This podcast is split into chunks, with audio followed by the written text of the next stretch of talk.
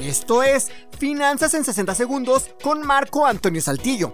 Seguramente que has escuchado cientos de veces a la palabra PIB o Producto Interno Bruto, pero ¿sabes exactamente qué es el PIB y para qué sirve? El PIB es la suma de todos los bienes producidos por un país en un tiempo determinado. Ese tiempo generalmente suelen ser tres meses o un año. Esta medida es aceptada internacionalmente para poder medir el tamaño de la economía de un país y, a su vez, permite poder hacer comparaciones con otros países para darnos una idea del tamaño de las economías del mundo. Como te dije, el PIB es la suma de todos los bienes terminados producidos en un país. Esto de terminados es muy importante, pues solamente se contabilizan las mesas producidas y no el número de clavos o tornillos que se necesitaron para poder hacerla. Si se contabilizaran todos los bienes, se correría el riesgo de contar dos veces al mismo artículo.